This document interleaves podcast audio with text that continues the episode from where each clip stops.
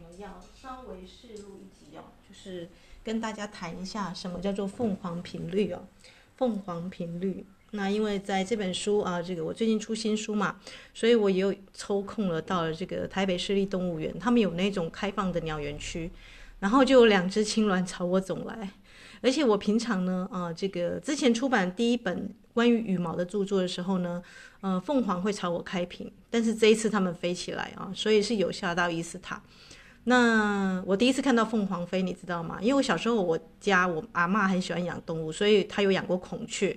所以那时候我看到孔雀朝远方的山飞去的时候，我觉得很壮丽，因为它的尾巴很长，很漂亮。但是凤凰更长，对不对？因为凤凰全长两百四十公分加尾巴啊。两百四十公分，大家想一下，所以是两只公的这个冠青鸾哦，因为凤凰的这个学名啊啊叫做贡冠青鸾，飞起来很壮丽，对不对？它它的尾巴就是比这个孔雀还要长哦。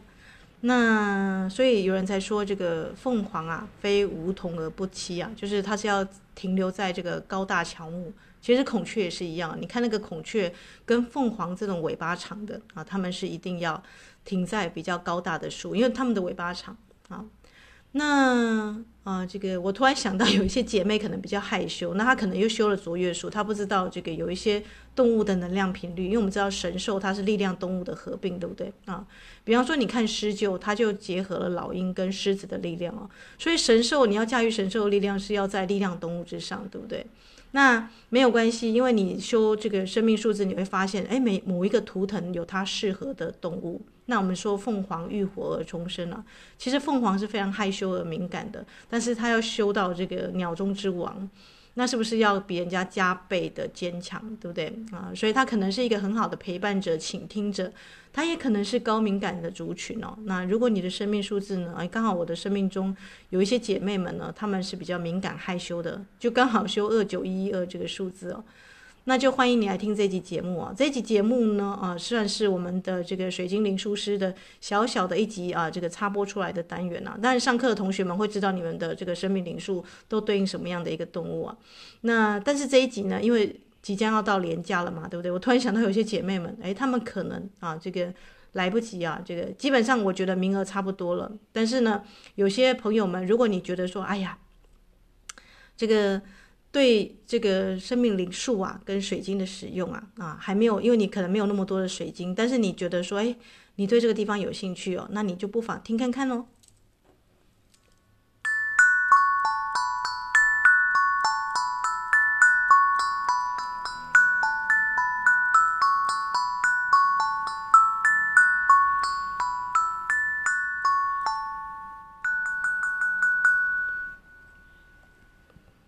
其实多多少少也是帮雨道打书了，因为这个所有力量动物里面最高贵的就是凤凰嘛，对不对？那其实呢，我在飞鱼集里面呢，我有写到我去动物园啊，清晨去看那个青鸾的经验，因为青鸾要起舞，要等他们的这个呃有点发情期要配偶，它才会跳凤凰舞，对不对？所以如果你看这个聂隐娘啊，她这个我们说的侯导侯少贤啊，他之前不是有这个哦这个舒淇演的那个聂隐娘，对不对啊？刺客聂隐娘啊，它里面就有放入这个青鸾冠青鸾的叫声哦。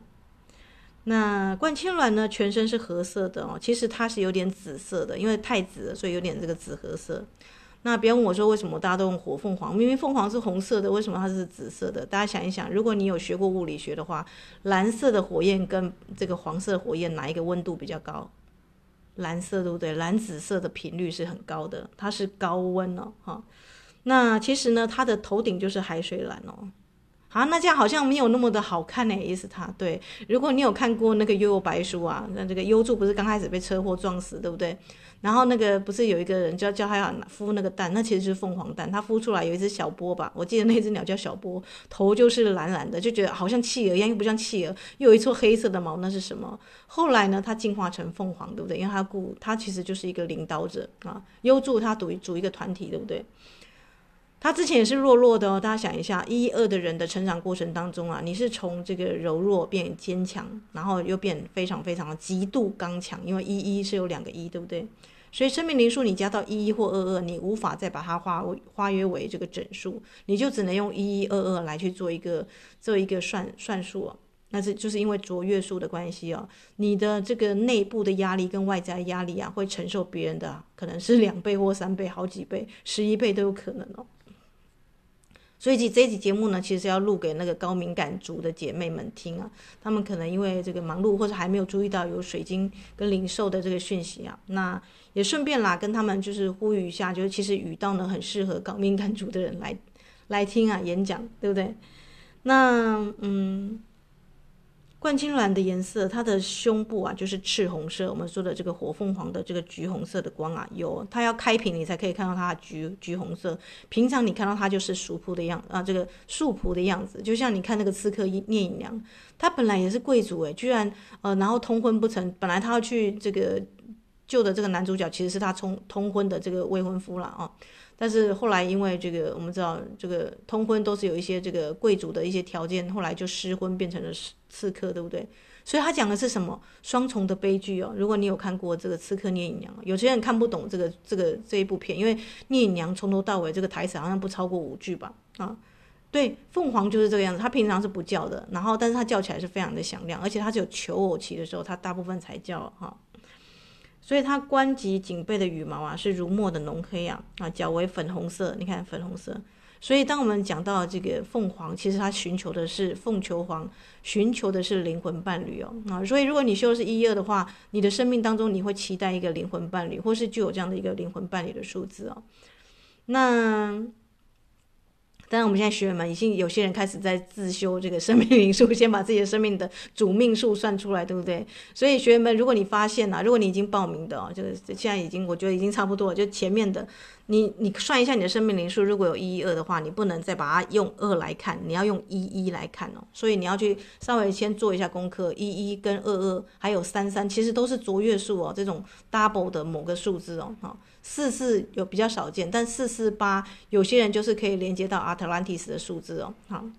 五五就更少见了，对不对？所以所有的生命，你就算把那个一九九九九月二九加起来，也不会到五五。但是有人真的有可能会到五五哦。哈，在他阶段数里面。好啦，那五五就是更高频的能量，对，它可能回溯到雷姆利亚，或是那种嗯更高频的星际智慧哦。所以这个东西呢，这个能量大概就只有神兽啊，可以成为你的守护者啊。那凤凰守护的呢，凤凰族守护的，因为凤凰天生这个什么害羞而敏感哦，它的压力都是自己给自己的。啊，所以其实这一集呢是心疼这个一二的姐妹们了啊，就是提前把它放出来。但我们课程是不公开的嘛，所以我只公开一集，因为我的语道要上市了。那这个鸟族的能量，凤凰是最高的。那我在写飞羽集的时候呢，我是邂逅的是凤凰频率的能量了啊，最后我才发现原来神兽的力量也是会合并的啊，那是更高阶的。那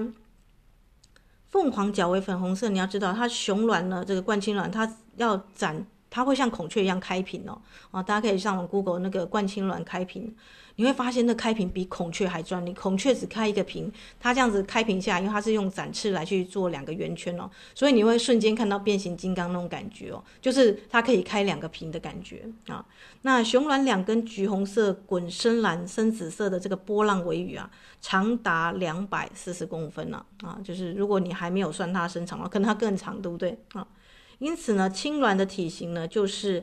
雉科当中最大的，也就是所鸟中的这个凤凰最大，因为它真的是比孔雀还大只哦啊！所以 我去动物园的时候，有些小朋友就指着那个说：“哎，妈妈，那是孔雀，那怎么会是孔雀？那比孔雀还巨大，对不对？”但是又灰灰的，好像不起眼。对，它平常很不起眼，但是等它开屏的时候，你会看到比孔雀还壮丽的画面。这就是一一二的人的爱情方式哦。那顺便 谈一下，这个教练我呢，本身就是啊，这个在爱情上我修的是一一二啊，啊，所以我才会跟大家说，灵魂伴侣是需要培养的。因为一一二的人呢，你看修二的人都是敏感害羞型的，那所以如果你设一个高标准，你要找那样灵魂伴侣啊，啊，你就会把自己弄得很，我们说的啊，有点孤高跟高冷，对不对啊？所以反而让人家很难亲近你哦。大体上修一二的人，前面前十年或二十年都有走这个 高冷的路线。你看那个聂隐娘，对不对？苏西，可是舒娸的角色，我认认真说，我觉得她的特质不太适合演这个聂隐娘。哎呀，也许也许那个周周迅吧，我觉得周迅那个时候可能比较更适合这个角色啊。Anyway，反正她也演过皇后那种，就是从从一开始的热情到那种疏离跟高冷，然后跟那种啊这个敏感的观察那一切啊。因为二也是观察哈，所以你会发现呢，啊，这个雄鸾的体型它是智科最大，也因为它的这个姿态飘逸啊、尾长，加上它害羞敏感的特性啊，所以高敏族你很容易就是有一一二这个数字，或是阶段数有这个数字啊，使得它栖于树上居多啊。那还有保护色，你平常是看不到它的。那我这次去动物园很壮丽的是，因为我我们平常这个书要出版之前，我一定先去连结，因为这次这次是写鸟的书嘛，所以当然还是去连结凤凰啊。结果两只公卵就离我很近了。你现在看到的这个我的广播放的图片啊，就是那个离我不到三十公分的那两只公的冠青卵，不知道为什么两只都过来，而且它们还飞起来。所以我第一次看到凤凰于飞是什么样子，是两只都一起飞起来。那去的那个馆有利喉蜂蝠，就是那个金门的那种，这个有点小小的像彩虹的颜色，那个那个鸟，所有的鸟都飞出来，你知道吗？因为当那个三百多公分的巨型，有点像翼手龙，已经飞在天空上，你就知道为什么凤凰一飞啊，群鸟一定也会跟着飞，因为那个风啊，那个速度跟那个什么这个之大，真的是会引动整个这个我们说的鸟园的鸟啊，就跟着一起飞起来或叫起来啊、所以它飞起来的时候，所有的那个下面潜藏的那些鸟也跟着飞了起来。于是呢，就造成群鸟在空中飞的感觉。那这是我这一次的一个感动跟跟激动啊！因为每一次当你在出版书之前，其实如果大家过年会去什么大庙走一走拜拜，伊斯塔对伊斯讲来来说的话，连接动物可能是更神圣的一件事情，对不对啊？所以你看到凤凰，最早你看到是什么？喜饼盒，对不对啊？每个人都没有看过真实的凤凰，但你看到凤凰的印象最深刻就是大红色啊，然后人家结婚啊，对，喜庆的时候、结婚的时候会用到凤凰，你有注意到吗？啊，所以一一二你找的是灵魂伴侣哦，一一二的人即便出游旅行啊，你都很想要是那个夫唱妇随啊，有两个人一起陪伴前行啊。可是当你还没找到灵魂伴侣，当你还在这个孤高高冷期的时候啊，一一二是非常大的内压的内爆的压力哦，哦对，因为它是有点像压力锅的一个效应啊，你可能会怀疑自己、质疑自己，或是变得很尖锐，对人家问的问题你都会反问他为什么会这样或这样的，就是有点你有没有看过那种叛逆型的小孩子，人家问他一个那那那又怎样哈，就是就是都用那又怎样做结束，很容易让人家刻意制造一些刺眼嘛，就是让人家去疏远哦。这是一一二的低阶的表现哦，就是如果你对人生是比较怀疑居多的，然后任何事情人家说什么你都是反问，但是你真正自己去做又不做，或者是呢你啊这个你选定的东西出出去又又出了很多的 trouble 啊。那就是啊，这个自己的自我怀疑跟敏感这一块地方呢，还没有做清理啊。我都说灵修就是自己清理自己，然后你不要笑想说你要有个这个导师啊、神啊、天使来拯救你，他们只能这个在你召唤的时候来适度的帮助你，但是你人生的目标跟你的功课，你还是要自己修嘛，对不对啊？这就是为什么伊斯塔说我只是大家的这个啊什么生命的教练跟顾问啊，真正实际去算灵数啊，跟去解决你人生问题的，当然是各位的那个这个什么男主角女主角嘛，对不对啊？所以一一二呢跟灵魂伴侣的数字有关。那当你还没有找到灵魂伴侣，还没有自己方向的时候，你会发现奇怪，我怎么会是很多人生命的陪伴者？比方说你陪伴老人，照顾老人，或者你陪伴一个一个那个公司有没有看，或者陪一个东西陪很久。这个都是一二的特质哦，哈，因为你你习惯稳定安逸，就是你会在一个舒适圈很久，陪一个东西陪很久，不管它是好是坏，反正它是我的原生家庭，反正它是我的什么什么，你就会陪很久。所以一很很恐怖，对不对？如果比方说像聂隐娘，她就是陪着她的家族，她必须要去当刺客，去完成一个任务，她身不由己啊。所以一一二你也可以夸胡身不由己，在低阶的状况之下。那高阶的状况是领悟到啊啊，原来那个一啊，另外一个一是高龄高我，要跟高龄高我同工啊，那你就会开启了神秘的这个轻松喜悦这个自在之道啊，就是莫名其妙很多同时性同步性同时发生哦，那你也说不上来为什么，你的直觉跟那个灵感啊会非常源源不绝的哦，就是好像接通天线一样。所以很多中药，你知道很多通灵人士啊，都是一一二的卓越代表。因为当他们空掉自己的时候，不再什么怀疑啊、小心啊，这么固守他头脑的那些知识，因为头脑的知识的信念都是你已经学过的嘛，对不对？所以当你死守这些不放的时候，你的那个更大的讯息啊，通灵的这个 channel 的讯息就下不来。那或者是头脑会说啊，这个东西又不科学或什么东西。你们现在很多伪科学、伪科学主义者，只相信实验室做出来的？那更多，我告诉大家，你现在现在吃上的这个药啊，啊，像那天那个我看萨古鲁的视频，老年人被这个医药帝国所绑架，你知道吗？啊，因为助教我自己本身啊，在这个还没有去念博士班之前，我是到中国医药大学哦去当讲师一年，所以我大概有上过那种课，知道说，哎，其实有真的有医疗帝国这件事情哦，所以我任何的成分都化化为那种你看不懂的化学式，然后他说你吃了就对了，但是其实我我也去医院里面看过老人家，你知道吗？啊。死的时候被 SOP 流程包围，就是插管啊什么那个都一套一过一贯作业。然后你死的时候，你还不能在床上躺超过二十四个小时，要马上运走这样子，就是像垃圾一样这样。我不觉得那个那个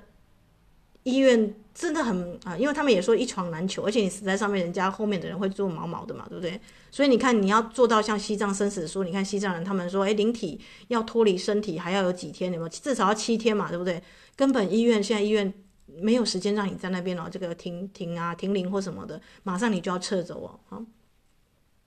好啦，所以一二的人，你很常会发现，你会容易被那个看顾、看护或者是什么样的一个特质所吸引哦。那你的人生当中一定也会有一段陪伴人家成长的时间哦，或者是你陪伴你自己的内在小孩很长的时间哦。但是当你修到高阶的时候呢，啊，这个联系到凤凰频率的时候呢，就是灵魂伴侣的时间了，好。那庄子秋水是最早讲凤凰，他说凤凰呢，非梧桐不栖啊，非恋石不隐啊，非礼泉不饮啊。就是梧桐是高大乔木，我们知道嘛，对不对？那它的那个礼泉啊，跟恋石啊，就是我们说的吃竹石啊，啊，它是非常非常洁身自好的啊。所以你会发现一一二的人，他其实有 有小小的挑剔嘛，洁癖啊，应该说洁癖，道德洁癖也有，对不对？所以当那一天呢，这个啊、这个我看到啊，这个公卵，因为我是特地算到他求我的时间啊，去去听他的那个看他开屏啊，啊，我就看到他啊，这个他的啼叫的声音啊，是从丹田呢、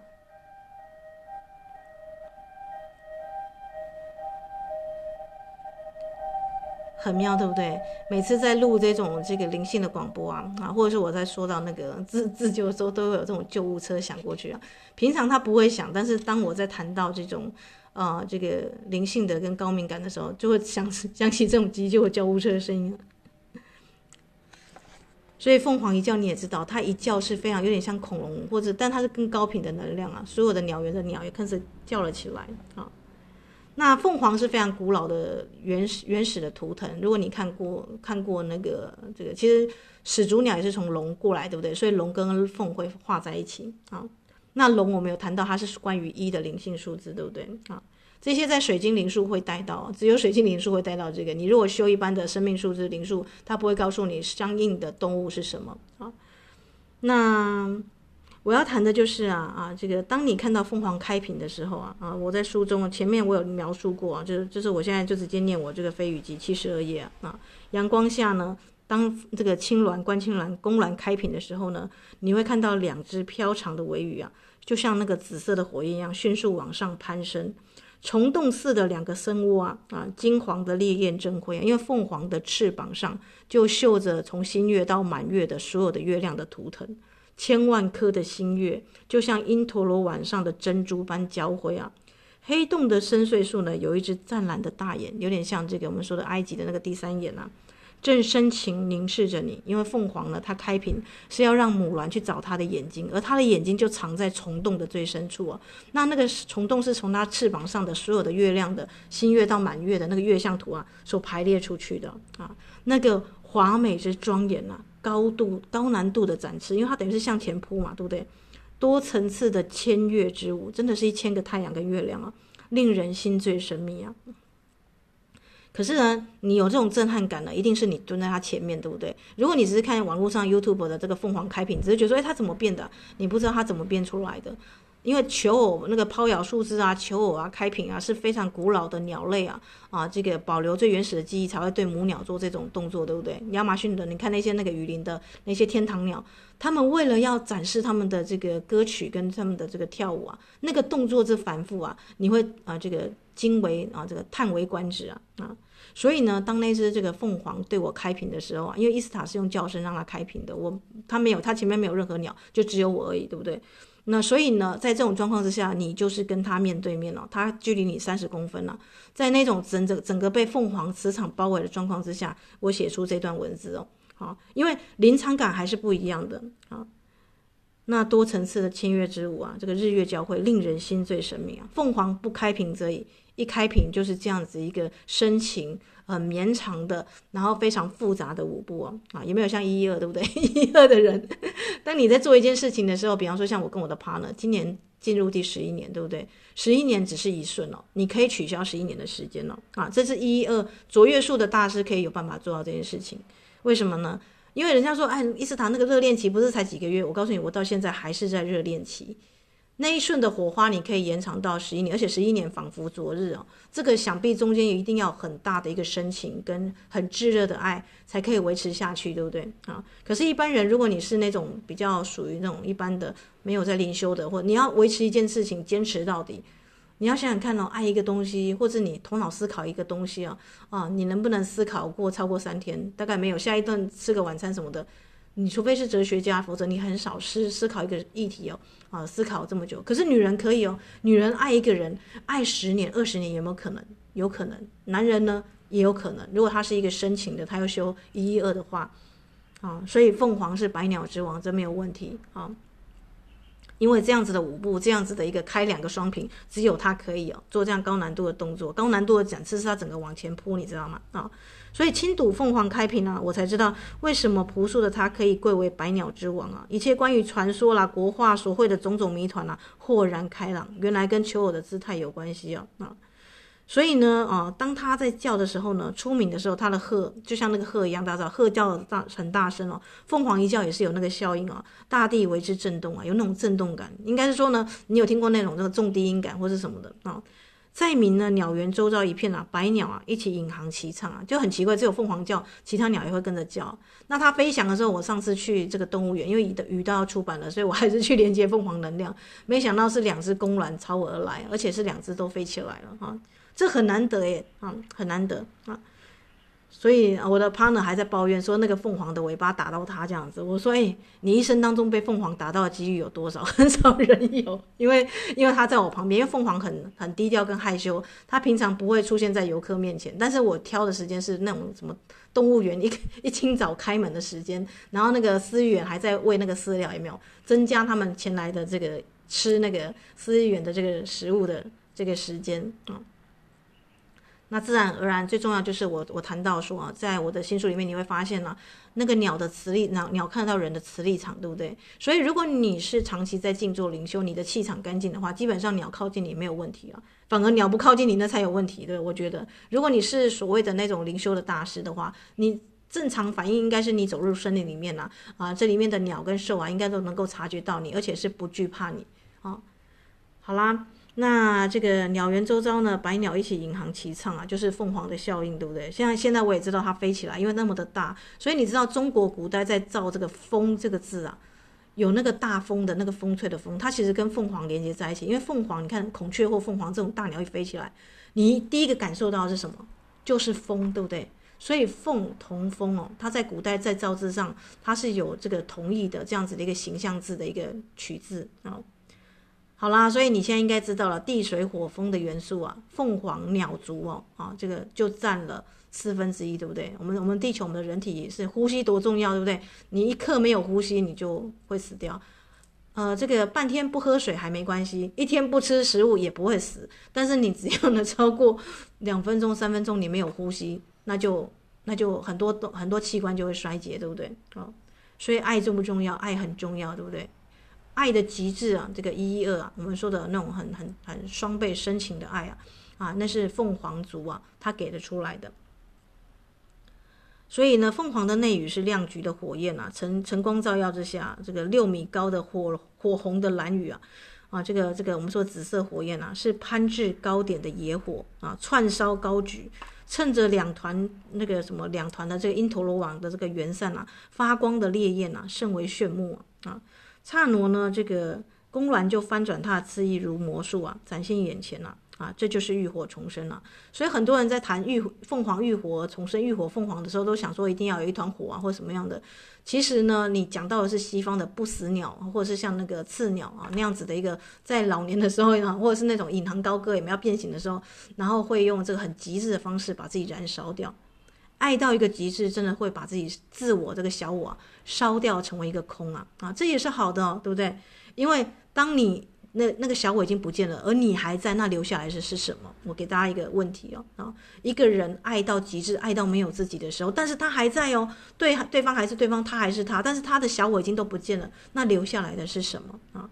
所以一一二为什么很常是一个灵媒体跟通灵数字啊，channel 的数字啊？它的关键在这里啊，可是低阶的一二好多怀疑，好多思考，好多的批判，好多的那种刺，对不对？会去刺人家，也刺到自己，所以你可能就会有一些大大小小的伤在身上了啊。因为你的爱呢，全部都集中在自己，你没有去给出去，那你就会做一个很这个，你会觉得生活中的陪伴对你来讲就是如流于沉沉闷苦闷一成不变，对不对？一一二，对不对啊？所以一成不变还。持续了十一年之久，或是超过十一年啊，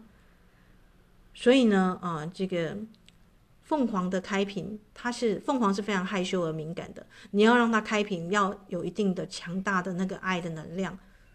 爱的能量才会让你超越个人的自我的小我的局限。如果没有爱的话，这个壳永远在。就像你知道为什么那个母鸡啊，或者是那个所有的鸟族，他们都不会帮他们的孩子打开那个壳吗？因为当一只小只小鸡啊啊，它要出生，它的双足，它的力道要要站在这个大地上啊，那个反作用力跟作用力啊，跟它推开壳的那个力道是一样的。所以这个没有办法，助教教练也没有办法去帮你哦。你自己的内爆，自己的燃烧啊，只有自己才可以自己烧得起来啊。所以一二的人，你不要问他说，哎，你什么时候才 才燃烧的像一团火焰一样熊熊燃烧啊？啊，有的人就是啊，就是慢慢的加温，像温水煮青蛙，有没有啊？这个不得已的时候，他才会才会飞出来啊。大部分的一二的人通常会会是这个样子啊，但是如果你是个灵修者的话，你会很长的在净化自己的能量，因为你知道你你是高敏感族嘛，对不对啊？所以呢，当公卵啊，它翻转赤翼如魔术啊啊，显现在我眼前呢，其实已经是浴火重生了，因为那就是紫色火焰，对不对？开在光阴之河啊，彼岸的璀璨金莲啊啊，所以那时候我就在书上写啊。就是那时候我在写飞羽集的时候，就邂逅凤凰频率啊。我说那时候我蓦然浮上心头的，居然是王阳明的这个啊这个悟道诗哦。他说呢，就像那个平常的花开了千千朵朵，你没有看这个花。他说啊，我翻译一下，他说你没有看这一朵花的时候呢，这一朵花跟你啊同归于尽啊啊，他是他，你是你，他甚至就等于没有，因为你没有看到他嘛。可是当你来特地来看此花的时候呢，比方说你就专心在等一朵牡丹花开，有没有？爱情就是这个样子，你就是专注在某一朵花身上。那么多的男男人，那么多的女人，为什么你专注在他身上啊？对不对？你来看此花时啊，这此花颜色啊，一时明白起来啊，你就知道这这朵花它不在你的心外啊啊！你不要那时候已经没有什么内外之分，你就是他，他就是你哦。所以一一二的人呐、啊，就是哦，我们说夫妻之间可以抹去那条界限，对不对？他其实是有点像双胞胎，很很经典的灵魂伴侣，就是哦。哦，两个人常常异口同声说一样的话啊，或者是呢，这个夫唱妇随啊，这个太太才刚讲什么，先生就接了下去，或是先生才想到什么，太太就说出来，这很很正常哦。如果你的生命灵数有这个一一二，好啦，那凤凰我就大概就是简单讲到这里哦，因为这个大家都知道这个凤凰浴火而重生，但是什么叫做浴火，什么叫重生，跟他求偶的时候的跳舞有关系哦。那我自己本身也曾经在这个侯导他拍那个《刺客聂隐娘》的时候写过一篇，那时候报纸花三天来去看一篇长的影评哦，大家有兴趣可以去看一下哦。啊，那我现在要讲的是什么？灵数一一二，对不对？因为我们的课程还是会带到灵数跟这个力量动物。当然，这个是这个是我们说的，在你理解灵数的基础上，你才去连接这个力量动物嘛。那。啊，因为连假即将开始，因为二二八，你知道是台湾是那种和平纪念日啊。如果有什么数字作为和平的话，那就是二啊。因为二的人呢，他谦卑，他老是做秘书啊、助理啊，一个服务者，对不对？所以一一二的人呢，其实刚好跟你想象的这个凤凰是相反的。他其实一开始他是做一个服务者，或是像秘书那种啊，属于第二个啊，这个我们说的辅助者的角色，他不会想要站头哦，对不对？但是一一的关系让他会去影响到一些人。他虽然觉得自己做的事情没什么，但是你做事情会影响到很多人，这是怎么回事呢？音乐过后，我们来谈一下一一二的特质哦。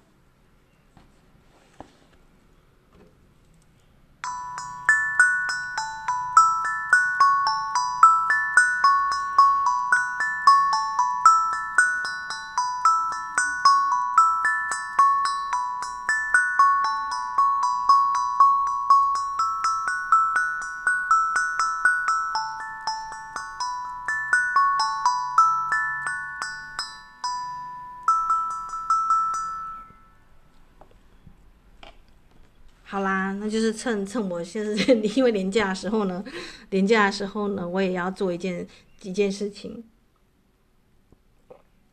稍稍有点不在节目当中，所以我先把这个要修水晶灵数的啦，或者是呢，诶，你可能因为这个忙碌还没有修水晶灵数，我先把一二放在这里哦，啊，因为有些人可能是要找灵魂伴侣嘛，你可能算到你的生命灵数，发现你的感情或者是你的这个事业当中有这种一二的数字，那你就要注意到这是卓越数啊，哈，所以一一跟二二是什么呢？啊，他们虽然是根植于同一个一个数字啊，那。但是这两个数字被称为卓越数，是因为他们拥有的潜能呢多于其他数字啊。卓越数的意思就是说你是 master，你的一生当中你你要经历过的一些起承转合，就是会比一般人还要剧烈的意思。也就是说呢，人家可能你看罗密欧跟朱丽叶简单嘛？不简单，对不对？那种两个家族那种世代那种，居然要用两个这样的爱人啊，用用甚至用死还要爱的这样方式来成全。来去做个和解，我不知道后面有没有和解，但是这其实就是一个啊，这个大师书会说的事情哦。嗯，数字一一呢是所有的数字当中作为直觉的一个，它直觉特别准哦啊，它也代表启示啊，它也是通往潜意识的通道啊。所以啊，我们知道潜意识就很麻烦了，对不对？因为星光界有魔有神，对不对？你连接得到是魔还是神？有没有？宫庙看宫庙的灵媒体，你就会有这样的疑问，对不对？同样是 channel 的状况，有的人诶。返老还童都不会老，对不对啊？还维持着赤子之心，还快快乐乐的，而且一点都没有受到外力的干扰。所以一一是什么？它是洞察力哦，你可以写下来啊。它有双倍的敏感啊，高敏感族也可能是一二啊。但是他的那个嗯经历过深，对不对？好。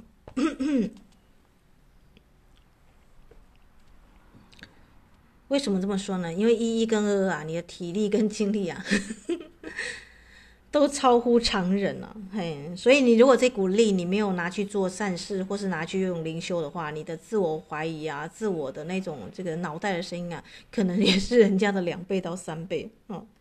害羞跟不切实际，为什么？因为你会有很多的空想理想啊，所以有的时候呢，因为一一就是梦想家，你要写下来，具有洞察力的梦想家，一旦没有这个洞察力，没有这个直觉，然后在那边怀疑东怀疑西啊，你的这个脑中的剧场就是像那个脑中装了一千出歌剧的人，有一本书这样写，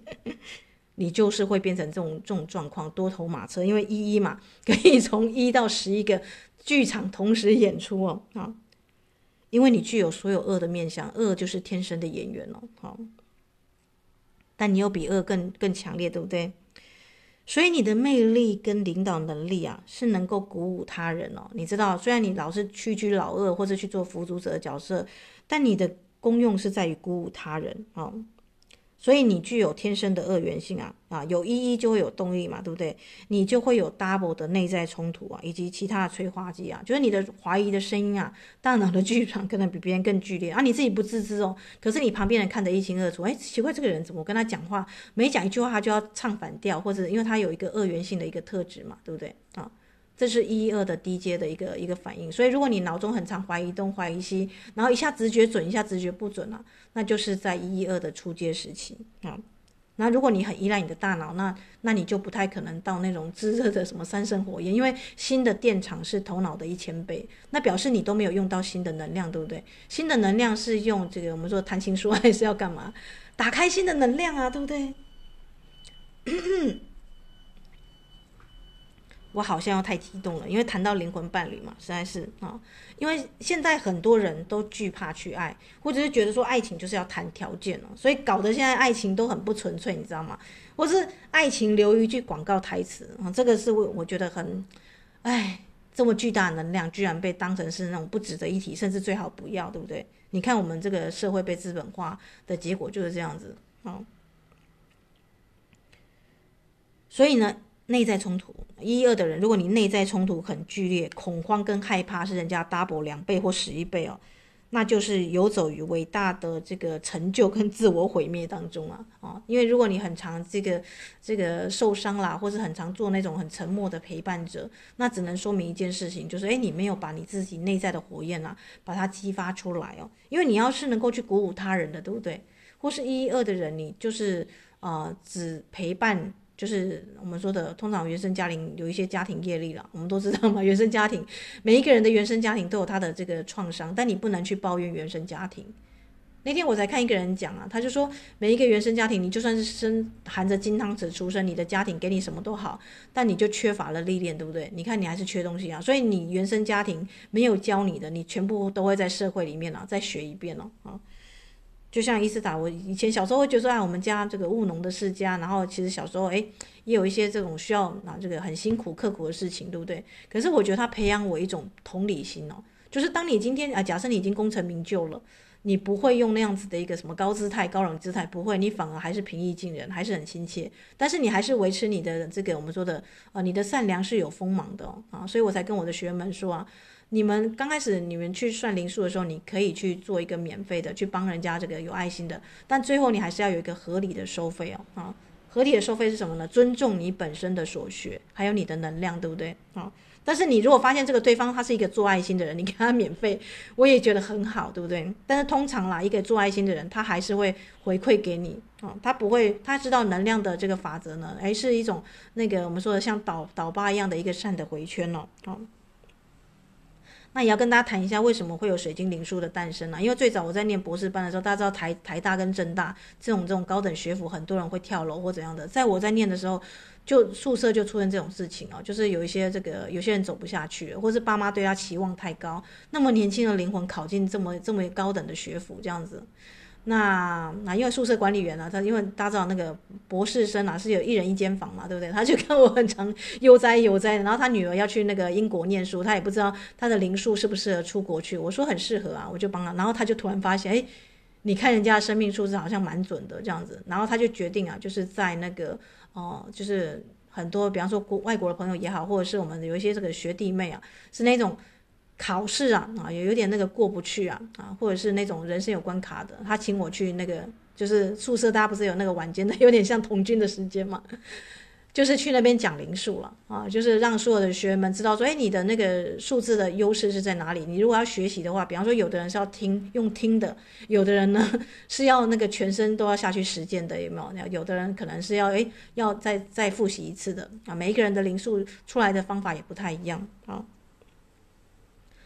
好啦，那就是最早最早伊斯塔呢，就是哎发现了这个啊灵数啊灵数的秘密啊，就是哎原来啊。像我自己本身呢，去动物园我一定会是佩戴水晶嘛，对不对啊？因为水晶能够稳稳定你的这个能量场啊。不管你戴的是珠串或者是戴项链啊，像那个小祖母说的，你只要佩戴水晶，你就是跟大地母亲连线了啊。所以一一是什么？一一其实它也是一种非常啊这个纯粹的深刻的洞察力，然后让一件东西变得清楚是水晶，对不对？水晶大家知道，水晶就是很清晰的那种穿透力哦，嗯。它很适合一一的人佩戴哦，哦，就是那种纯粹的那种白水晶哦，好，好啦，因为一一有时候会像内压锅一样，由于这个伟大跟自我毁灭之间啦，啊，所以一一能够成长稳定下来与发挥个人力量的潜能啊，啊，就在于他是否能够去接受直觉式的理解跟那个灵性的真相，也就是说呢。你凭着你的直觉跟感觉走，而不要去问这件事情对是错，还是谁传下来什么的，你都不要管那些人为人造的东西，因为都是塑胶花嘛，对不对？你就像那个卢米说的啊，这个在春天走进果园，水果就在那里，你摘下来吃的就是啊。像那个阿纳斯塔夏说费陀罗斯人，诶。这个水果适不适合吃？它在当下闻起来有没有气味？香的话，他就摘下来，他不会去查那个百科图鉴啊啊什么这个苹果有益哪里什么什么，做一大堆资料之后，他才跑去种苹果，才去摘苹果，不是哦。生活当中你会发现是且战且走的状况哦，在你生活当中，诶，今天你遇到了，对不对？那他就是跟你有缘嘛啊，所以我都跟人家讲，有时候水晶就是看眼缘，不要问说，诶，为什么伊斯塔有些人水晶错过就不在了？对，他就是那个当下啊。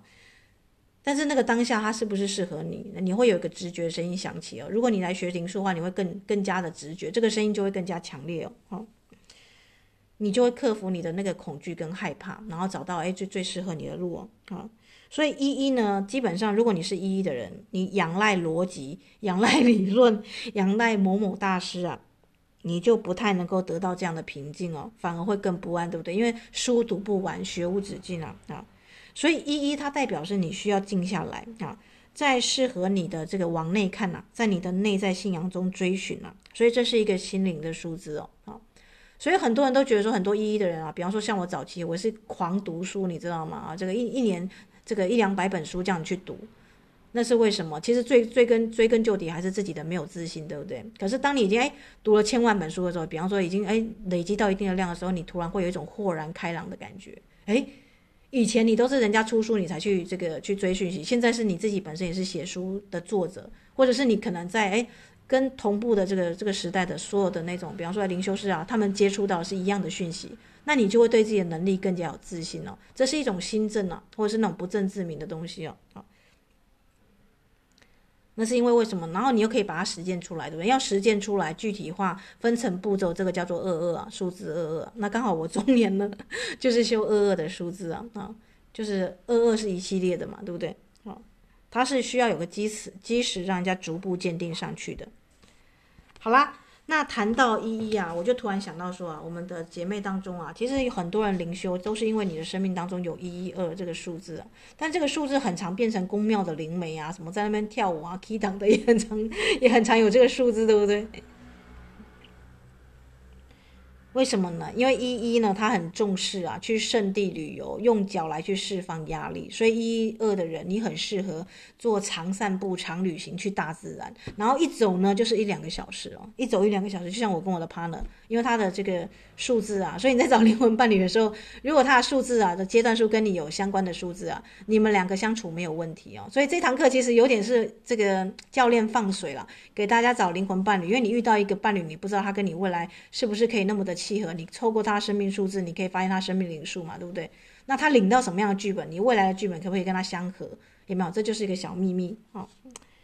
所以呢，一一跟这个数字二啊，它虽然也是数字二，你看一一加起来就是二，对不对？可是它更为感性哦，你要注意到啊，它可能外表看不出来很朴素啊，然后假装什么都看不见、听不见，可是其实它是更为深情之人了。你要更加细致、敏感跟小心哦，啊。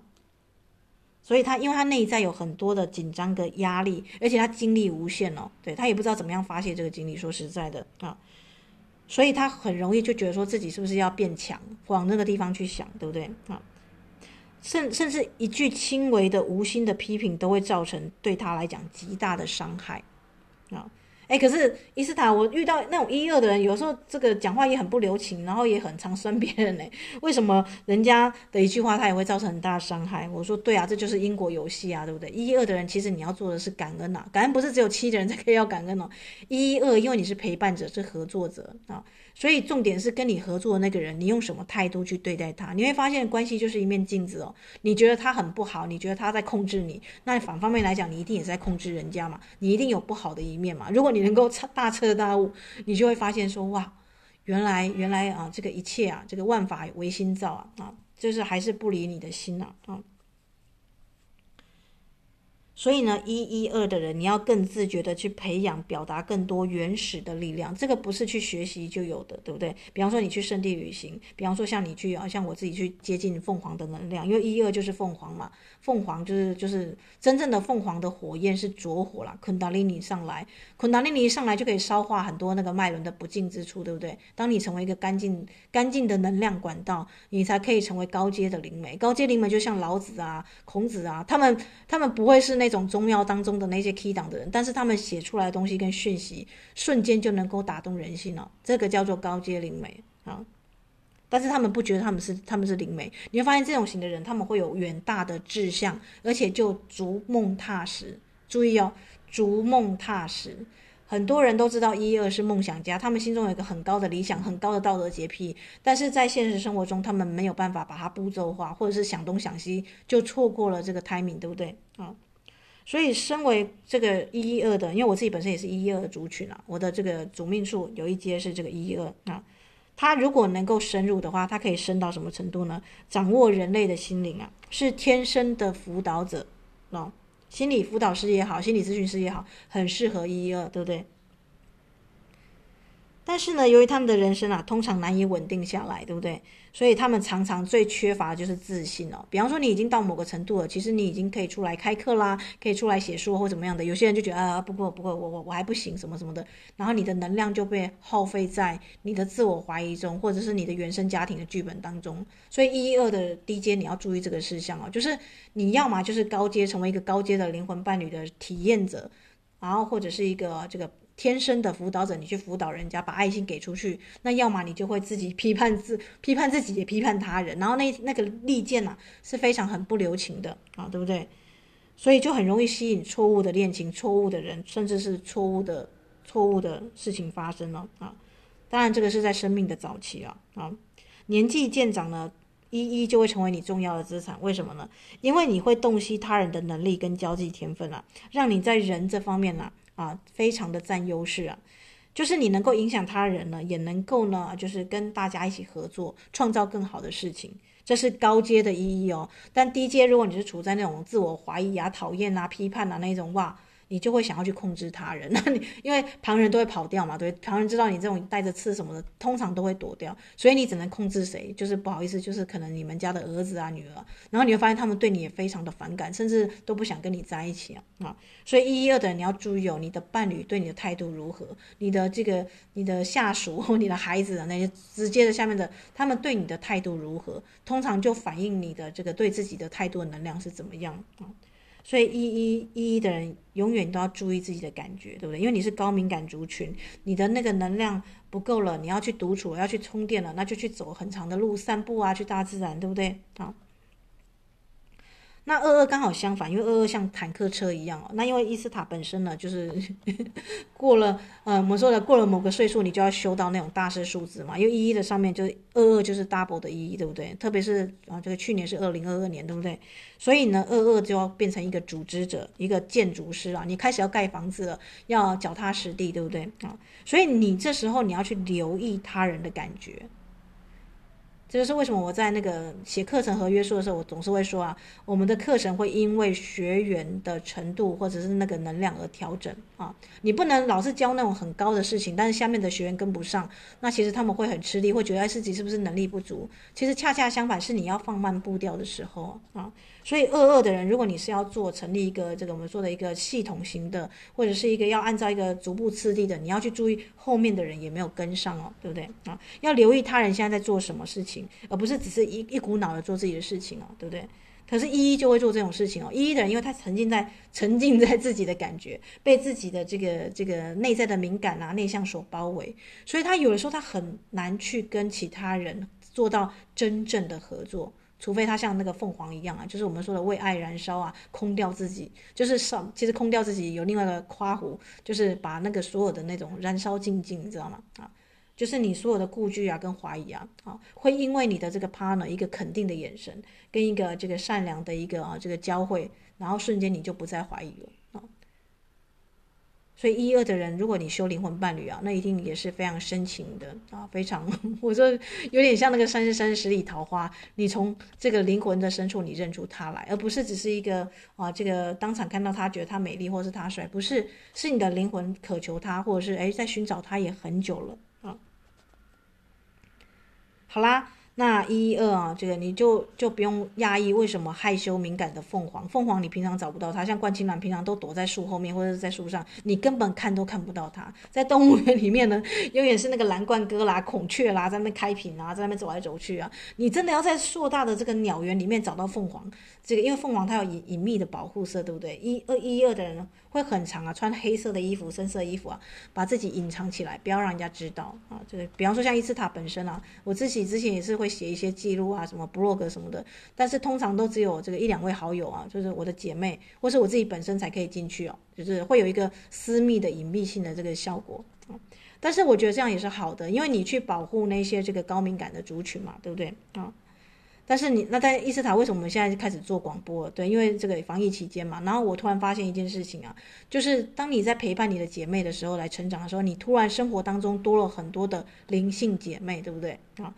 那如果是以前的我，我修一二嘛，对不对？我就会很害羞、很敏感，觉得说，哎，这个东西还是先不要好了这样子。但是因为我中年数，我我会算生命灵数，我看到我领到二二的剧本，二二是要有组织系统化，或者我说的成立这样子像学院的一样的一个一个方式让大家去学习。那反而会成为一种善的能量的疏通，对不对？一方面，你可以借由教跟学，然后把该该给的爱呀、该给的知识啊、真理啊，有没有让其他人去运用？而且呢，我也突然也留意到，诶，他们其实有些人也许工作并不是那么的富裕，对不对？那可以让他们去创造副业。但是呢，我们也强调啊，就是需要在这个谨慎合理的范围之内来去使用，对不对？啊，因为如果你看坊间很多算生命灵数的，诶，一个小时就收人家五六千块这样子。我不希望我的学员呢，啊，你学了这套技术之后呢，你是去收取这个暴利，不是啊？你是用这份钱呢来去滋养你自己本身的啊，就比方说你要再去修灵修的课程啦，或者是你啊要稳定你自己，因为你买水晶你也需要钱嘛，对不对？就是钱是一股能量，但是你如果用好的方式来去运用它的话，它可以成为一个善良的助缘，对不对？这个通常都是二二啦，二二会遇到的事情。一一的话呢，会去找一个伴，我们两个一起来报名课程啊，所以我才说，呃，为什么这一次的这个水晶灵数师啊，这个双人同行啊，如果你又是水晶家人呢，我会给你们比较这个优惠的折扣啊啊，因为一一二呢，它就是很适合啊，这个姐妹啊、兄弟啊，或者是那个什么情侣啊，什么这样子来去来去上课啊。那一一二的人呢，啊，如果你生活当中你的爱情啊，跟你的另外一半啊，啊。它会成为你人生一个很重要的一个啊副旋律或主旋律嘛啊，它就像一首歌一样。你知道一首歌如果只有主唱在那边唱啊，会很干诶啊，它需要有一个伴奏。你看我都还用空灵鼓，对不对？讲到空灵鼓，我们现在用迷你鼓来来敲奏一下。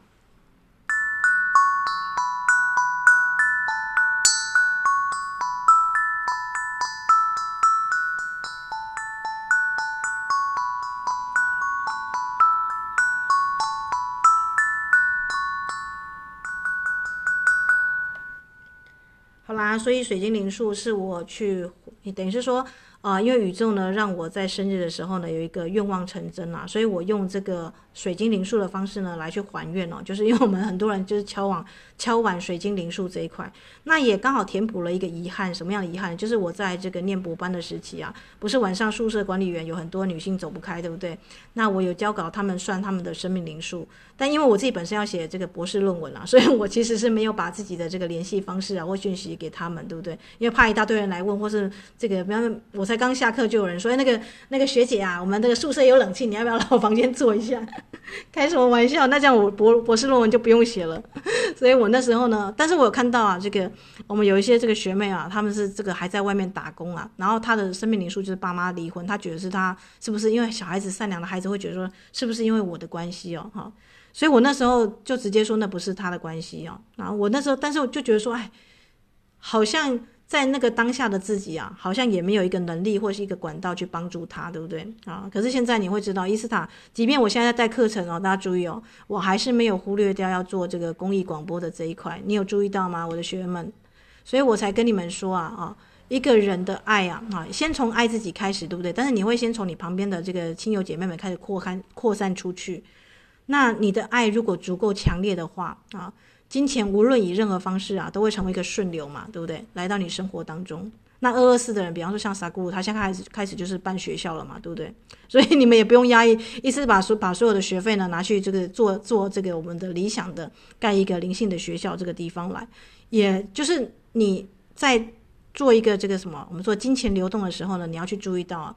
如果你是一个这个天性敏感跟小心的人、谨慎的人啊。你就会把这笔钱呐啊，这个我们说的灵性的钱呢，再回到灵性上啊，那你就会开开心心的啊，这个我们说就像没事人一样啊，你就是像一只自在快乐的小鸟啊啊，在该唱歌的时候呢就唱歌，然后该去存钱休息的时候呢就去存钱休息啊，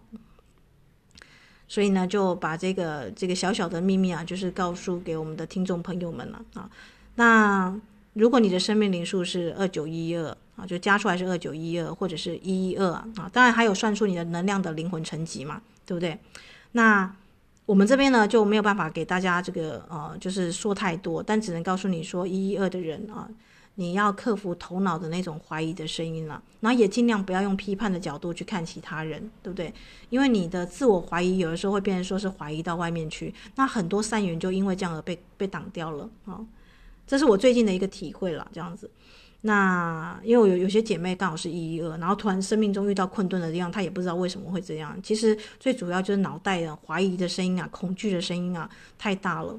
那其实二呢，最重要的，它主修二就是要修一个信任，你知道吗？你要交托，不是什么事情都扛在自己身上哦。你要交托给天使菩萨们来去帮忙。但是通常一二的人会想要先抓取、先控制一下，这样，或是觉得自己可以去处理。但其实有些业力，或是有些庞大的事情，我们说宇宙是共同创造嘛。连你在下棋，你就知道，大家在玩棋局的时候，不是只有你一个人在下棋哦。所以你要去加入这个共同创造之流啊。你才能够知道说哦，原来原来大家想要的是这个。那看到别人也同时也就是看到自己嘛，对不对啊？原本你以为你很了解自己，可是其实没有，都是自己的脑中在上演一千出歌剧，对不对？可是当你真正放空自己，你看到别人的时候，你才能够真正的理解自己啊。那这是属于一一二的一个跟人家合作的一个艺术啊。还有，当你爱一个人的时候，你才可以发现原来啊，你爱的还是自己啊。你了解吗？啊，这是很神奇的。那这个神用另外一种形式，另外一个生命来爱你，而这个爱呢是源源不绝，而不是会自我枯竭。如果你始终都是自己爱自己的话，好啦，那关于这个火凤凰跟一二，我就大概讲到这里了。那接下来我们就进入上课的时间了，所以二十二号。那个就最后的截止跟加赖了，那三月三号才开始上课，因为我要预预留时间给大家算零数啊，啊，所以如果你觉得哎，这个伊斯塔我后面还有很多的这个事情，没关系，我们有这个预留，二十八号开始我们会上传一些作业，让大家提前做好吗？好啦，我是伊斯塔哦，那这个。而伊斯塔，你不是新书上市，你要打书的啊？对，我用这种方式打书可以吗？我讲凤凰跟一一二就好了，因为要打书实在太害羞了，对我来讲哦，就是我觉得发表会当天大家喜欢就会买嘛，对不对？啊，所以伊斯塔本身呢是觉得说呢，我还是这样做我自己的事情啊，还是这样，比方说我现在应该回家见我爸妈了，对不对？要联系一下家族的情谊。好啦，那就祝福大家哦，有美好的有美好的爱，然后也能够呢，不管是在课堂上或课后啊，或是你已经写了理想的灵魂伴侣侣啊，祝福你们都能够遇到所爱，然后好好的去经营爱哦，经营关系这一块好吗？祝福大家有美好的二二八的连假，那也祝福我的这个学员们啦，啊，就是跟你们家水水晶呢，现在都已经出现彩虹了，对不对？跟他们好好的合作，因为跟水晶合作也是恶的范围哟。祝福大家有美好的一天。